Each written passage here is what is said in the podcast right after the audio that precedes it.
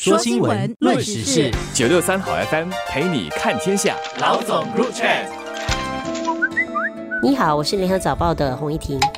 我是联合早报的杨萌。卫生部长王以康呢，他刚在星期二的时候出席这个新加坡经济政策论坛，发表了这个主题的演讲，当中呢就提出了下来了，我们要让新加坡人口呢更长期的维持健康，然后达到这个健康长寿的这个蓝色地带的境界。政府现在在考虑呢，按生活方式去区分保费，还有呢就是采取监管措施来减少钠的摄入量等的，维持身体健康的一些计划。那么可能大家会想说，其实这个蓝色地带到底是什么意思呢？就是最近呢，其实，在网飞啦 Netflix 上面有一个系列的纪录片中哦，就提到了这个世界上有六个蓝色地带。呃，其实所谓的蓝色地带的，就是那里的人哦，也比较长寿的一些生活方式，就活得比较长寿啦。在这六个地方里面呢，其实新加坡呢就榜上有名啦，成为第六个蓝色地带。但是问题是，其他的那个呃被列入的国家啦，包括像日本的冲绳啊，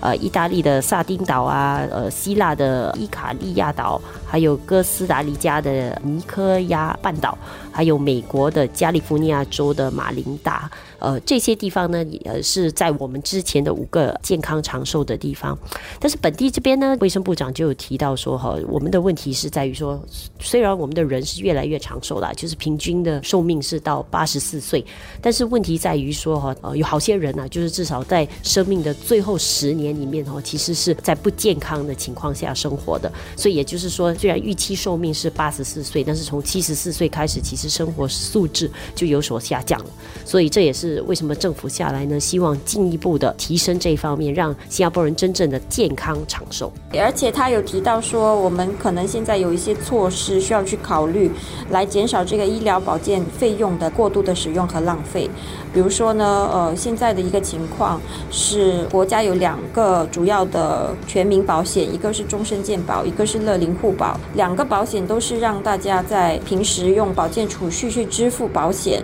然后有需要的时候后是可以去医院看病所偿，或者是终身残疾无法自己自理生活的时候，每个月获得一笔现金的补偿。这两种保险目前是不分人去定下不同的保费的，只是跟着年龄段的上涨，保费会上升。但是每个年龄段里面的人的保费是一样的。可能王益康也没有讲得很清楚，但是可能是会以后朝着这样的一个保费看人去定的这个方。向走，可能跟现在的汽车的这个车险有一点点的相似，就是如果你没有遇到交通车祸的话，可能你的保险明年的保险就会比较便宜吧，可能是大概是这样的意思。其实早年也有谈过，嗯，每个人的保险保费可能有不同的情况。早几年呢，觉得这样子的概念放在医疗的。情况里是比较难去执行的，原因是医疗保险它是一个，好像有的人会大病小病看医生，他的这个。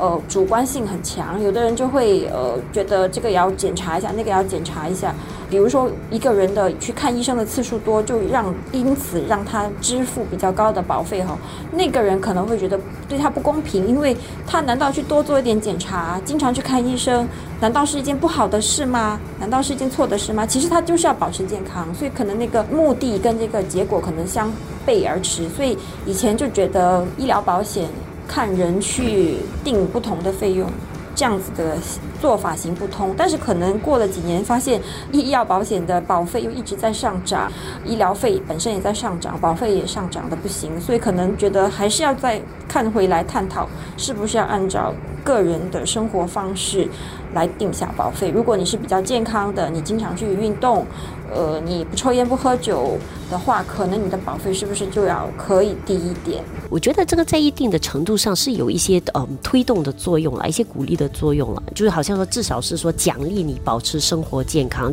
就好像刚才我们讲的车险嘛，鼓励你安全驾驶嘛。如果你安全驾驶没有出车祸的话，你的车险隔一年的车险呢就会拿到一些折扣。然后，所以如果能够以同样的方式去比较正面的看待它的话，其实啊，对于呃推动我们大家哈。保持生活健康是有一定的激励作用。有些情况可能是，其实只要你多照顾身体啊，什么其实都是，或者是发生小病的时候就就去就医的话，其实啊，这个医疗的开销是可以控制的很好。但是因为没有这样的推动作用，有些人。特别是买了保险的话，有时候就会觉得说啊，反正什么事可能我都去做个检查啦，即便是一些比较小的事情，也觉得啊，不如就入院啊等等。而这些其实都在无形中推高整个保费啦，也是为什么我们这几年一直讲保费来讲，医疗保费本身哦，就是每年还是一直在呃增加。呃，只不过我觉得可能其中需要顾虑到的就是一些人，如果是因为一些先天的情况啊，他可能需要呃就医的次数可能比别人多，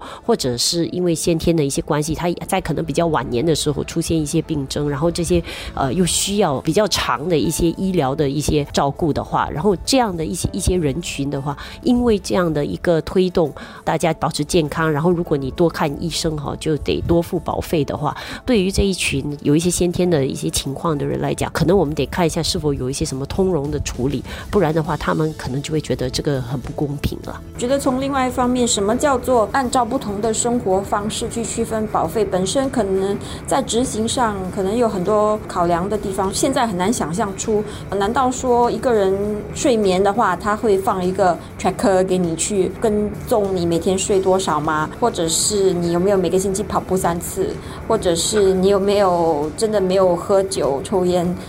现在的一些保险公司有这样的做法，就是他可能会成立一个健康俱乐部，一方面是让客户对他们的服务。呃，举办的活动有更多的忠诚度。另外一方面是客户参加这些活动，无形中意味着比较多注重健康，那么也就比较少看病，就比较少向保险公司索偿。可能用用这样子的方式，然后结合这个正在推行的健康 SG 计划，比如说俱乐部啊或者定期活动的方式，去让大家多参加户外活动，多参加社区活动。那么如果你参加的比较勤、比较活跃，也是不是有一些积分制度？然后这个积分制度可以累积换算成保费的折扣，也说不定。不过这些细节可能我们还要等一阵子了。无论如何，我们是看得出，其实呃，政府下来的整体的这个保健啊、医疗的策略呢，就是呃预防胜于治疗啦，就是鼓励大家从一开始就保持身体健康。所以除了刚才杨萌提到的这个健康 SG 的话，下来还有这个乐龄的 SG，